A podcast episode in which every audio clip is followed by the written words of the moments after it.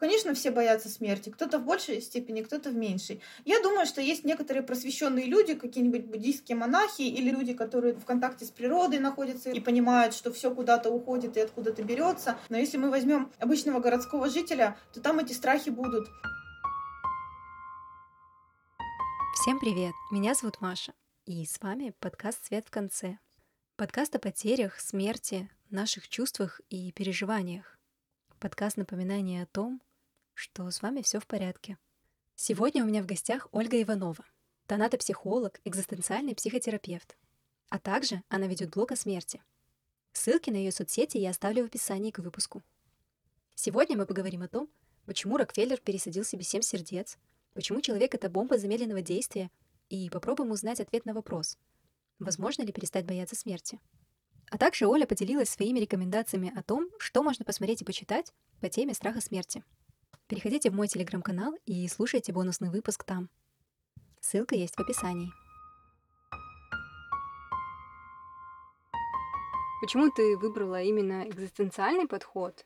И почему главную тему своей работы, и, в общем-то, в блоге, да, ты очень много про это пишешь, э, именно смерть? Я начну с конца. Сначала я выбрала специализацию, а потом я выбрала направление экзистенциальную психотерапию, потому что я сама столкнулась много лет назад со страхом смерти, и тогда я не нашла ни одного человека, который мог бы мне помочь. Было очень мало ресурсов информационных, и мало психологов, которые занимались этой темой. Те психологи, которых я знала, говорили, зачем думать о смерти, ведь э, жить надо сейчас, надо радоваться, а смерть это что-то грустное, и поэтому давайте мы не будем этим забивать свою голову. И, конечно же, мне это не нравилось. Когда я стала искать э, различную информацию, видеоролики, книги в интернете, какие-нибудь информационные ресурсы, оказалось, что их очень мало, и я решила, что значит придется мне создавать такой ресурс, и я буду пионером в этой сфере. Конечно же, параллельно мне существовали а, и другие такие микроблоги, которые не были так известны. То есть на тот момент, когда я вошла в Инстаграм со своим блогом, таких подобных моему блогу я не встречала ни одного. И только сейчас я уже начинаю про них узнавать. Сейчас действительно блогов про смерть возникло очень много, но это тенденция последних, наверное, лет двух, может быть, трех. Я свой блог веду что-то около пяти или шести лет, и тогда, когда я начинала шесть лет назад, ну, их не было ни одного. Наше общество пришло просто к тому моменту, когда люди начали массово о смерти задумываться. Это какие-то тренды, это движение каких-то интеллектуальных масс. Я не знаю почему, но я предвидела вот этот вот всплеск интереса к теме смерти, но я думала, что это будет лет через 10-20. И я сильно ошиблась, потому что прошло буквально три с половиной года, и блоги о смерти, и ресурсы о смерти, и обучение, касающееся смертности, смерти и горя, начали просто вырастать как грибы. Экзистенциализм, он тоже вошел в моду, я так скажу. Это же направление существует очень давно. Оно выросло из экзистенциальной философии. Это единственное направление, которое вышло из философии. И мой выбор был обусловлен именно этим. Потому что когда я начала разбираться в теме смерти и искать не только какие-то медицинские источники, не только психологические, но и философские, то оказалось, что философия это про смерть много чего знает я попала на курс э, «Парадоксальная тонтология» к Владимиру Владимировичу Вараве. Это один из ведущих философов современности российских, который в России считается главным смертеведом. Это моя большая удача учиться у него. И, конечно же, мы там на этом курсе много затрагивали экзистенциальную философию именно. А потом как-то так у меня в голове сошлось, что там, где экзистенциальная философия, там и экзистенциальная психотерапия. И, скорее всего, это и есть мой метод. То есть я его искала. Я искала свой метод, я искала свой подход, который будет затрагивать смерть.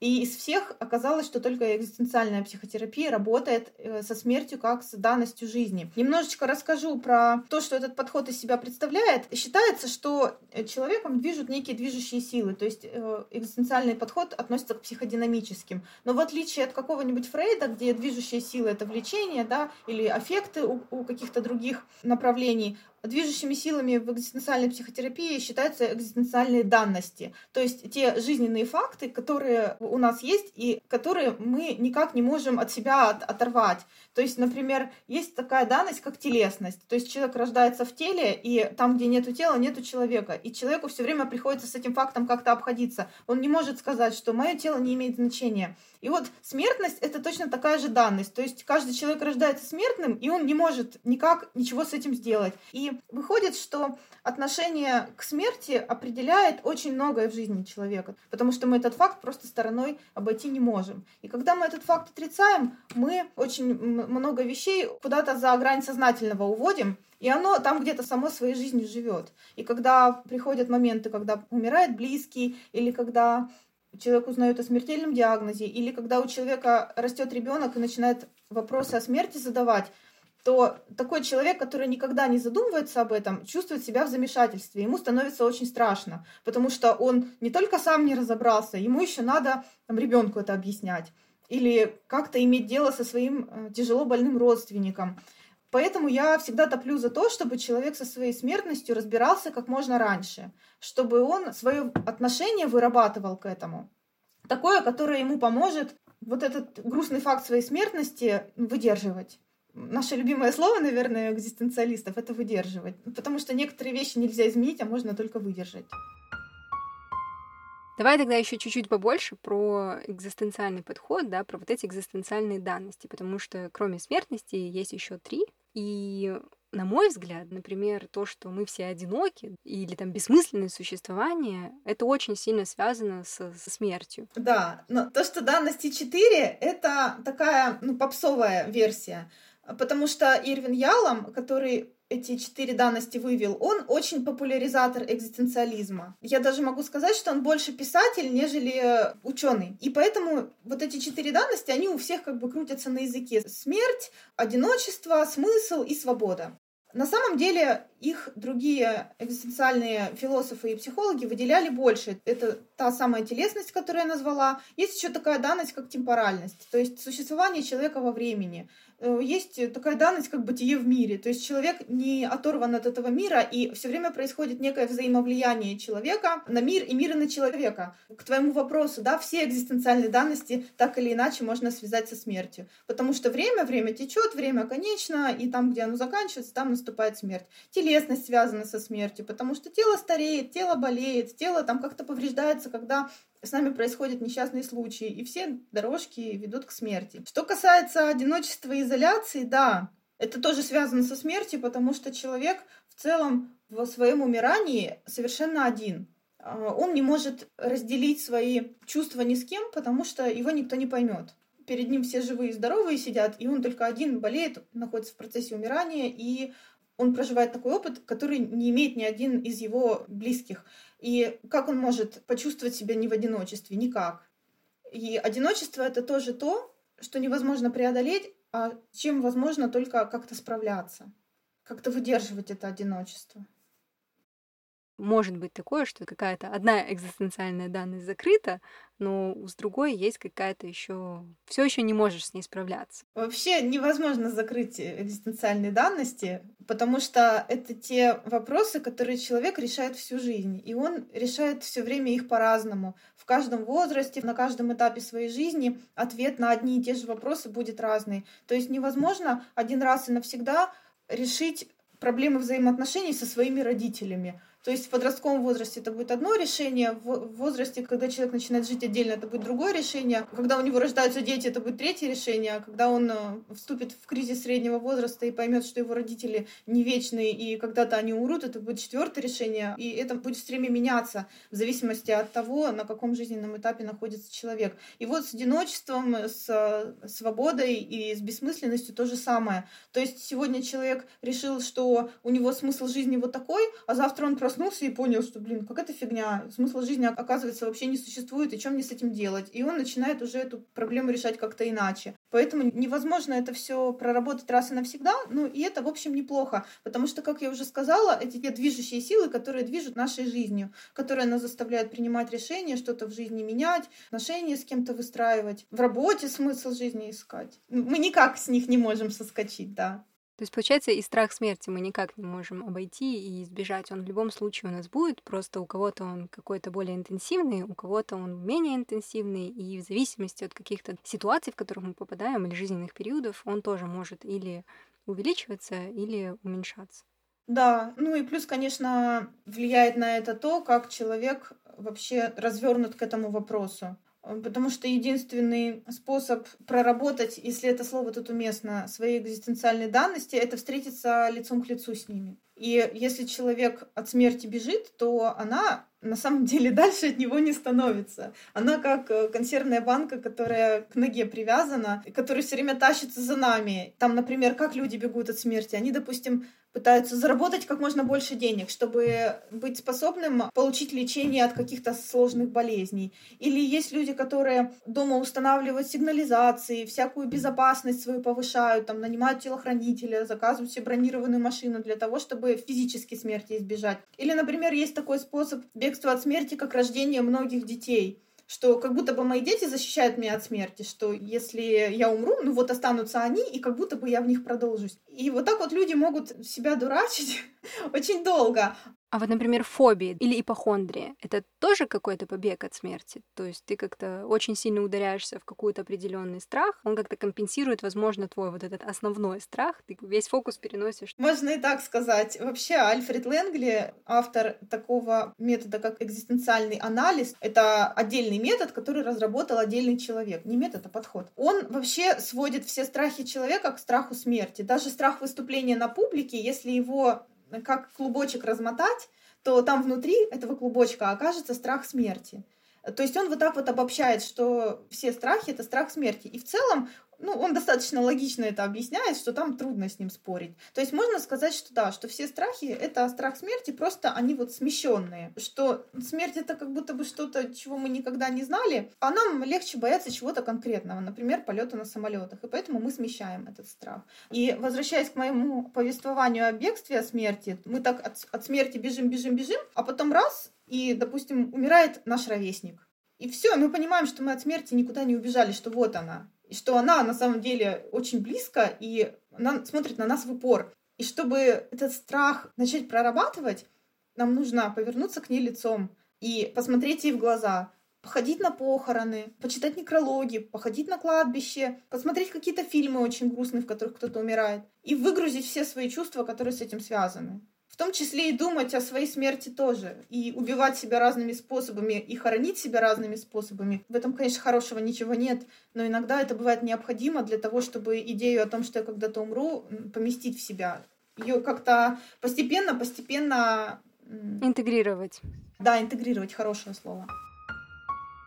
Я вот знаю много людей, которые, они как бы себе могут признать, что они боятся смерти, но прикасаться к этой теме им очень сложно. И если там через фильмы или какое-то искусство ты можешь как-то впитывать это немножко. Я недавно поняла, что в каждом фильме есть какая-то тема, связанная со смертью. Ну вот прям в каждом. Но этого как будто бы недостаточно. Нам для того, чтобы медленно смиряться с тем, что мы тоже умрем. И как быть? Во-первых, как быть, если ты вроде готов чуть-чуть к этому прикоснуться. И как быть, если ты совсем не готов, и ты очень сильно боишься, какими маленькими шажочками ты можешь преодолевать этот страх? Вообще, я скажу сейчас про фильмы, да, почему это, этого недостаточно. Потому что фильмы, они лживые в фильмах очень редко показывают настоящую смерть. Там какая-то бутафория, и когда человек смотрит фильм, он понимает, что это актер, что он на самом деле живой, что на самом деле там никто не умер.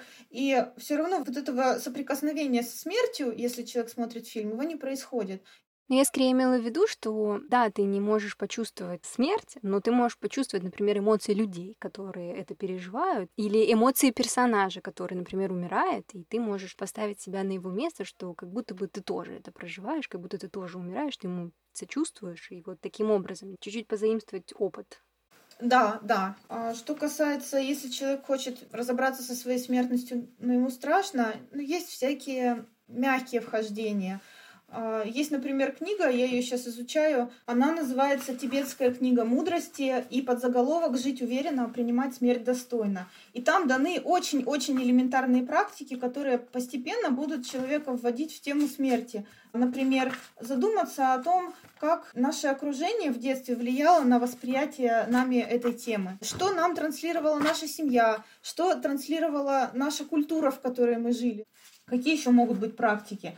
А, можно подумать о том, как я пережил смерть своих знакомых, если такие были. Вот, допустим, когда мне было там столько-то лет, у меня умерла бабушка, что я об этом думал тогда? Как я себе отвечал на вопрос, где она сейчас находится? Помню ли я что-то про ее похороны? Что делали другие люди? То есть просто вспоминание и интеграция этого опыта уже может быть полезной. Почему? Потому что когда мы ничего не помним, у нас как будто дырка в голове в этом месте, что вот человек был, его не стало. А когда мы вспоминаем, то у нас создается в голове континуум. И с континуумом жить гораздо приятней потому что это воссоздание последовательности событий и хорошая такая связь с реальностью, что не произошло чего-то необъяснимого. Ты говоришь про людей, которые потеряли кого-то, а вот как у них э, и у людей, которые не сталкиваются с этим, да, чем отличается их страх смерти? Потому что как бы вроде одни люди, они понимают, что смерть, она вот, особенно там, я не знаю, если умер брат, сестра, там, младше тебя или, например, не сильно старше тебя, то есть когда ты понимаешь, что это может случиться прям с кем-то молодым, и люди, которые никогда не сталкивались, и смерть от них как бы как будто бы далеко. Именно тема отличается. В фильме «Танец Дели» такой классный эпизод. Там есть молоденькая очень медсестра, которая говорит, я везла каталку с трупом там, на лифте или по коридору, и я, говорит, в тот момент поняла, что люди не понимают, что они умрут. И она там кому-то говорит из э, ожидающих в коридоре, что вы знаете, что вы умрете, но вы не понимаете, что вы умрете. И это так классно, что она, будучи в каком-то замкнутом пространстве с мертвым человеком, она наконец-то поняла, что она тоже умрет. Хотя до этого она там наблюдала мертвецов достаточно часто в своей жизни. И разница она вот в этом, когда человек теряет близкого, он не просто знает, что когда-то там с ним случится смерть, а он понимает, что он тоже умрет. И эта смерть становится к нему близко, и он ее начинает как-то применять к себе. У него начинаются в голове фантазии, как это будет со мной. Если это смерть ровесника, то это особенно ощутимо. Потому что такой человек начинает понимать, что он не просто может умереть, а он может умереть прямо сейчас раз мой ровесник умер, или если умер человек моложе, то значит умереть может каждый, не только старый, не только больной, не только тот, кто садится пьяным за руль, не только тот, кто себя как-то невнимательно вел и какие-то ошибки делал, а вообще любой человек. И, конечно же, эта мысль успокоения не приносит. И тогда лучше, конечно, такие травмы или в психотерапию носить, или, как я в свое время, разбираться с этим самостоятельно. Я недавно разговаривала с Доулой Смерти. Кстати, в следующем выпуске я поговорю с Доулой Смерти. Подписывайся, чтобы не пропустить.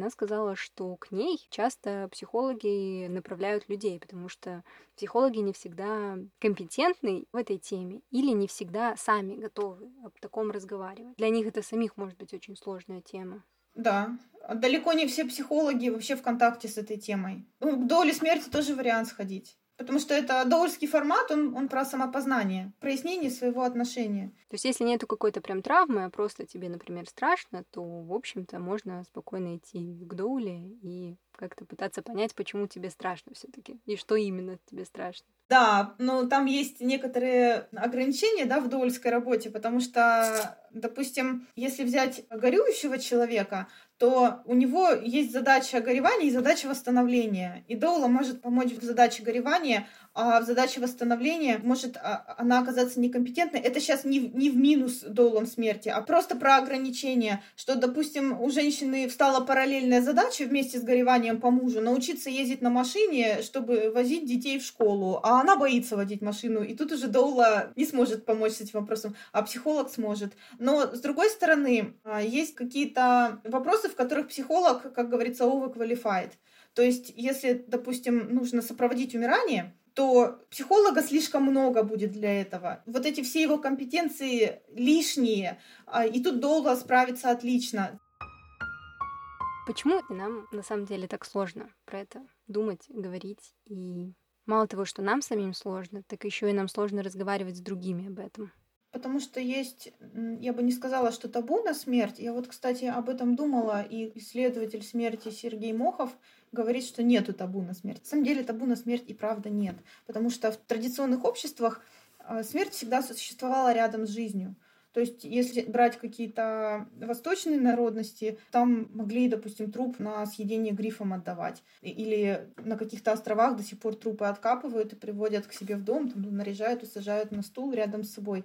Или в христианской культуре была традиция сидения возле гроба в течение ночи после смерти для того, чтобы хорошо принять реальность э, смерти этого человека ну, в таком форсированном виде. Или плакальщиц тех же самых вызывать с той же целью. То есть, в принципе, никакого табу нету. Но есть некий культурный запрет на смерть, который связан именно с э, тем, как исторический процесс разворачивался. Ну, вот сейчас запрет на смерть связан с тем, что, допустим, была война, и мы до сих пор от нее не отошли, и мы до сих пор расхлебываем. То есть поколения передают вот эту травму дальше и дальше, что о смерти не принято говорить, о ней не принято разговаривать с нашими стареющими родственниками, что не дай бог ты пойдешь в 30 лет напишешь завещание, ты вообще с ума сошел. А, и эти запреты могут быть связаны с различными событиями в жизни страны. Еще культурный запрет на смерть, мне кажется, связан с тем, что смерть связана с экономикой мертвым быть не модно. И невыгодно. И невыгодно, да, ни человеку, ни социуму.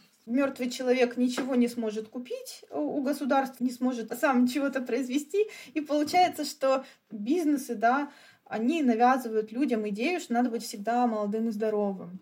Ну, не потому что быть старым и больным плохо, а потому что когда ты старый и больной, ты никому не принесешь пользу. То есть мертвый человек отличается от живого максимально. А нам очень сильно навязывают ксенофобию, то есть неприятие того, что очень сильно отличается. И мертвых мы боимся, потому что они максимально отличаются от нас. Как же тогда говорить об этом? Ну, вообще, я думаю, что каждый из нас сталкивался с, с такой ситуацией, когда умер близкий, и ты не знаешь, что сказать. Потому что те слова, которые мы знаем, там, держись, тебе нужно быть сильной, тебе нужно развеяться, съездить в отпуск, не надо так долго убиваться, ты еще себе нового ребенка родишь, они звучат очень токсично. А что сказать вместо? Этого очень мало, ну просто потому что как бы люди об этом не говорили, и неоткуда было этому языку взяться. И мы его сейчас только начинаем придумывать. И иногда это получается очень шаблонно и пластиково, но иногда что-то живое там возникает. И для того, чтобы говорить об этом, если об этом не готовы говорить друзья этого человека, который хочет говорить, то он может э, находить сообщества различные, в которых эта тема не табуирована. Он может, например, если в его городе есть дед-кафе, он может сходить на дед-кафе. Эпизод о том, что же это за кафе и где можно поговорить о смерти, тоже будет. Это такие собрания, то есть это не какое-то конкретное место, да, это собрание людей, которые пришли поговорить о смерти. А если в городе у него нету такого, то он может онлайн записаться и сходить на встречу в Зуме, чтобы поговорить, как-то провентилировать эту тему. И постепенно оттуда ну, набирать вот эту лексику, набирать вот эту привычку говорения о смерти. И Возможно, эта мода пойдет дальше, то есть он там другу своему какому-то расскажет, э, что а я был на дескафе, друг такой, о, а, а чё, а можно я тоже с тобой пойду? Потому что ну, все равно тема смерти свербит у всех понемножку. И как будто бы вот это то, что мы об этом не говорим, создает видимость, что таких людей очень мало, кто об этом реально задумывается. А, а на самом деле, если они соберутся вместе, их окажется огромная куча. И поэтому нужно вот эти вот ниточки между друг другом немножечко натягивать, что я об этом заговорю, и может быть у тебя что-то отзовется, может быть ты начнешь об этом говорить и так далее. И вот эта мода, она будет распространяться. И сейчас она уже распространяется. Если ты об этом говоришь, то ты как будто бы не такой, как другие, потому что другие, они думают о успехе, о детях, о своей какой-то карьере, о жизни своей успешной, желательно. И ты как будто бы, получается, перестаешь вписываться в вот в это вот общество. Как тогда с этим справляться? Потому что я думаю, этот страх очень сильно сопряжен а, для тех людей, которые не просто боятся и пытаются максимально отодвинуть от себя, а которые боятся и хотят немножко как-то подступиться, тем же ДСКФ, например. Ну, как, как это делать, если ты тогда сразу белая ворона становишься?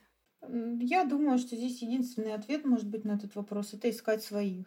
Можно бояться быть белой вороной и в итоге потерять себя. и не идти за своим интересом. А можно немножечко рискнуть отношениями с другими, но при этом пойти вслед за своими желаниями, вслед за своими размышлениями, потому что смерть — это не просто интересная тема, это не просто какое-то хобби или увлечение. Ну, это не придурь какая-то, которая вот раз ему взбрела в голову поговорить о смерти, и он решил а давай-ка я схожу на дед-кафе. Наверняка за этим походом стоит какая-то большая проблема, трудность, которая у человека возникла. У него возник экзистенциальный кризис, или он потерял близкого, или он потерял близкого не первый раз, но первый раз об этом серьезно задумался. И как мы можем оставить это так? Мы не можем это так оставить. Это то, что требует обсуждения с кем-то, осмысления. Это требует, может быть, даже в некоторых случаях проработки в психотерапии. Это слишком такая сложная и важная тема для того, чтобы ее забрасывать. Ее нельзя забрасывать. А почему вот у нас э, смерть, да, не считается частью жизни, а считается чем-то где-то где-то там и непонятно где и непонятно что это вообще? Почему так, я не знаю. А смерть и правда часть жизни, потому что смерть, она в нашу жизнь вшита. То есть мы уже рождаемся со всей начинкой, которая сделает нас мертвыми. То есть человек — это бомба замедленного действия. То есть в бомбе там что-то есть, что когда-то должно сработать, она взорвется. Но это произойдет не сейчас. И человек примерно вот такая же бомба, которая может взорваться в любой момент. Потому что у него внутри есть все, все, все, все, все для того, чтобы он умер. И смерть, она вшита в нашу жизнь еще и тем образом, что все время в человеке что-то умирает для того, чтобы сам человек продолжал жить. Мне кажется, что многим уже известно, что бессмертные клетки — это раковые клетки, и что вечная жизнь несет смерть, а постоянная смерть несет жизнь. То есть человек в течение семи лет меняется полностью, все его клетки полностью обновляются. То есть вы уже сбросили за семь лет всего себя, и нарастили нового. И только благодаря этому процессу постоянного умирания существует жизнь. И как об этом можно не думать, я не знаю. Мне кажется, эта идея, она очень прикольная в том плане, что она помогает смерть воспринимать как нечто благодатное, не, не только как что-то плохое. И, в принципе, жизнь эволюционирует благодаря смерти. То есть для эволюции нужно, чтобы встретились два разнополых существа и создали третьего, ну, чтобы он взял от своих родителей самое лучшее, ну, либо самое худшее и отсеялся в процессе эволюции, там уж как повезет. И для того, чтобы этот третий появился, на планете должно освободиться место для него. То есть смерть — это залог того, что мы эволюционируем. Если бы мы не умирали, то мы бы до сих пор были амебами, инфузориями, туфельками, какими-то вот этими простейшими. И, кстати, бессмертный среди них есть до сих пор. Все, что ты сказал, это очень классная мысль. Я вот знаю про то, что да, все меняется в нашем организме, но я никогда не задумывалась о том, что нам для того, чтобы жить, надо, чтобы все умерло. Да, общечеловечно. Это круто, что я умру, и дальше мое потомство будет лучше, лучше, лучше но я-то умру, и меня-то уже не будет, и это пугает больше всего, что я, я перестаю существовать. Да. И это одна из проблем нашего мира, что люди очень эгоцентричны. Например, известный богач Рокфеллер пересадил себе семь сердец, или, по-моему, семь сердец и что-то две пары почек, и прожил до 101 года. Это был единственный тогда способ продления жизни, это себе пересаживать здоровые органы людей. Или, например, есть крионика, да, когда люди замораживают своих родственников, замораживают ученых, причем не тех, у кого много мозгов, а тех, у кого много денег. И вот мне интересно, они думают, то, что в будущем не будет людей, которые смогут встать на их место, которые окажутся лучше и которые будут двигать этот мир. Вот почему обязательно вот этот человек должен а, продолжать жить, почему именно его нужно воскрешать. Ты же смотришь на мир своими глазами. И ты не можешь быть уверен, что мир вообще существует без тебя. Я не знаю, я не знаю, будет ли мир, если я умру. Возможно, я действительно единственный, на ком держится этот мир. Возможно, это как бы мир, придуманный мной вообще изначально. Но вообще тут в этом есть доля правды, потому что каждый и правда видит мир немножко по-своему. И, может быть, э, страх смерти — это в некотором роде страх того, что именно вот этот мир, который я создал своим мышлением, что именно этот мир умрет вместе со мной. Ну, что поделать? Я не знаю, что тут можно сказать еще. Есть надежда на то, что в глазах других людей тоже будут какие-то другие миры, которые будут продолжаться, и этим людям нужно уступить дорогу для того, чтобы наш человеческий род улучшался. А ты боишься смерти? Или ты уже на том этапе, когда ты уже прозрела?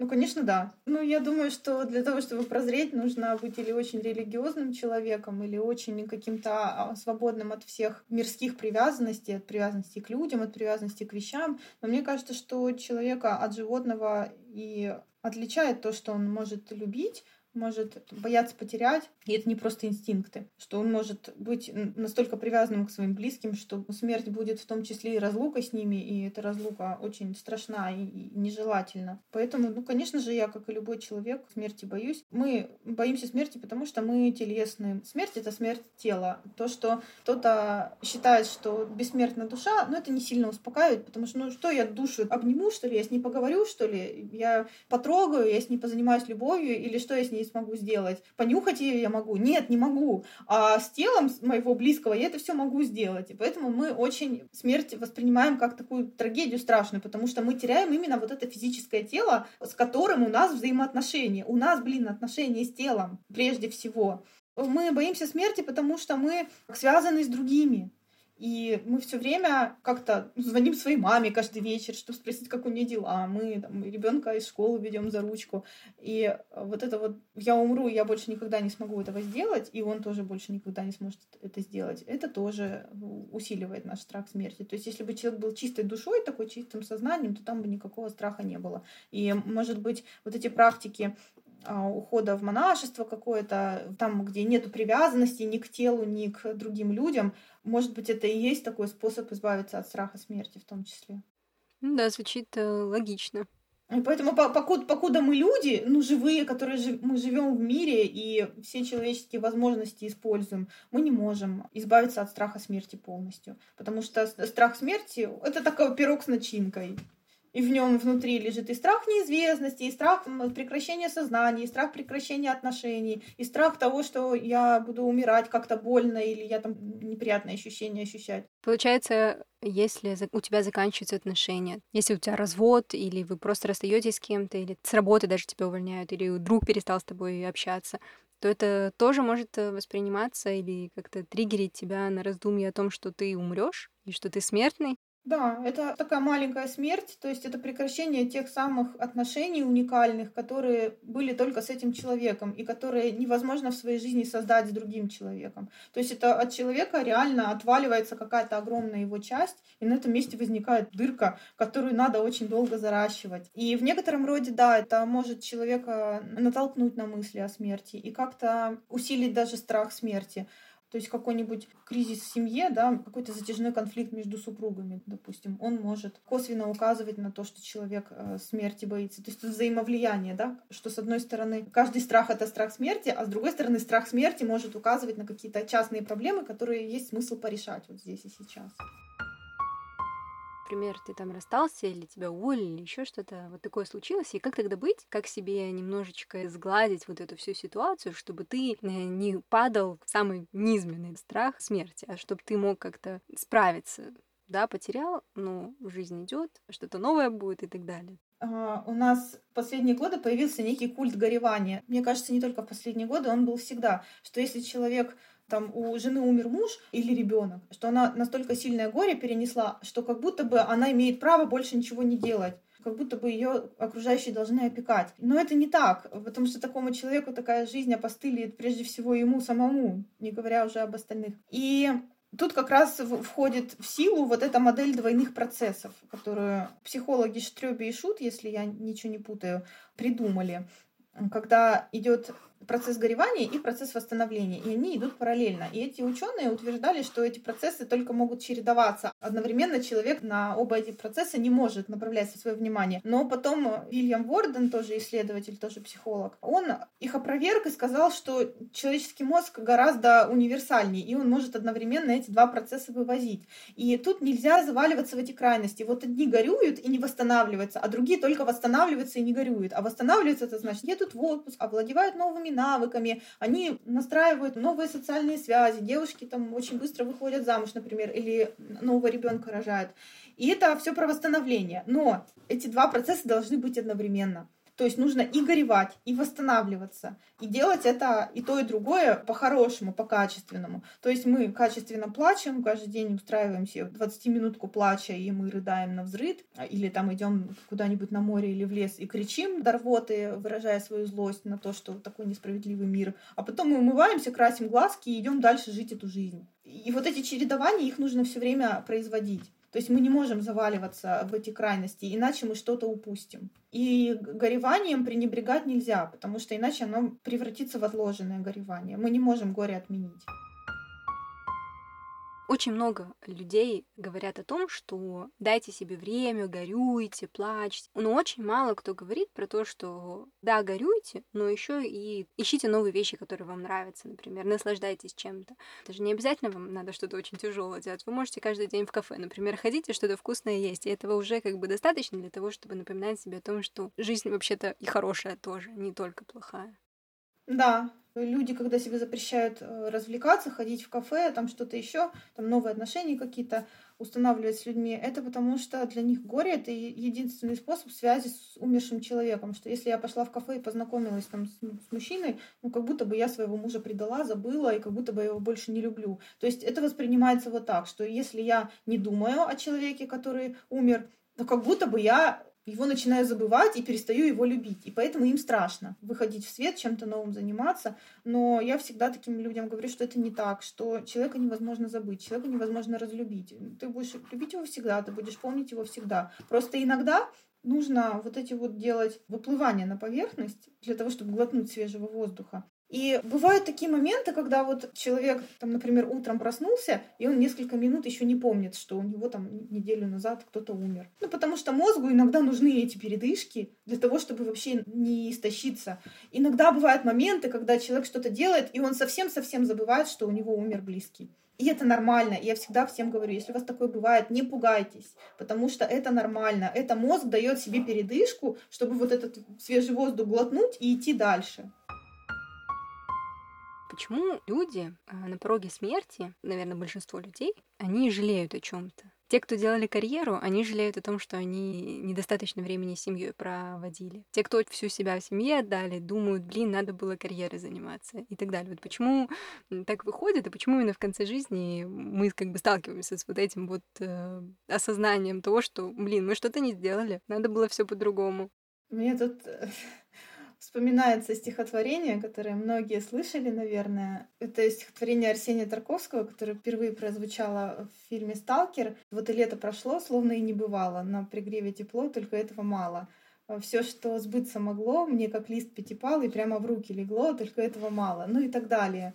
Потому что человеку всегда чего-то мало как бы мы не выполняли наши желания, не прислушивались к себе, Э, там не делали то, что мы вот хотим прямо здесь и сейчас, не задумались о том, что для нас лучше и не, ре, не реализовывали это, все равно всегда будет мало, потому что это свойство человеческой природы быть вот таким ненасытным. Это я сейчас говорю про то, что в лучшем случае. В худшем случае человек по жизни мало задумывается о том, э, чего он хочет реально, что-то отыгрывает, какой-то родительский сценарий или какие-то послания общества к нему, и он пытается вместо того, чтобы жить свою жизнь, а, соответствовать вот этим вот посланиям. И, конечно, он потом на пороге смерти об этом задумается, что, ну, а, а я-то жил. Но тут хорошая новость в том, что мы никогда не знаем, как правильно.